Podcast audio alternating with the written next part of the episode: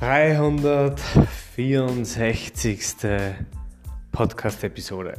Herzlich willkommen, schönen Freitagabend, Start ins Wochenende, Start in den letzten, na stimmt nicht, in den vorletzten Abend des Jahres.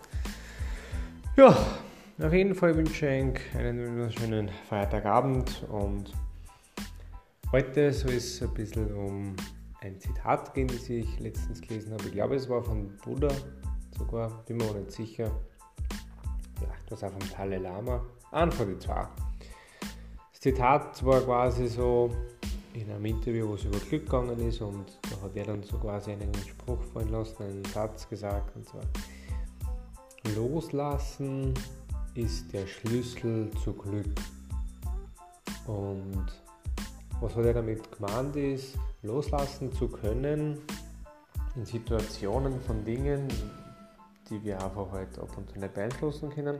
Oder eben auch Dinge, die wir durchaus in der Hand haben, ist eine Fähigkeit, die es benötigt, damit wir glücklich sein können, weil alles im Leben im Fluss ist und alles kommt und geht.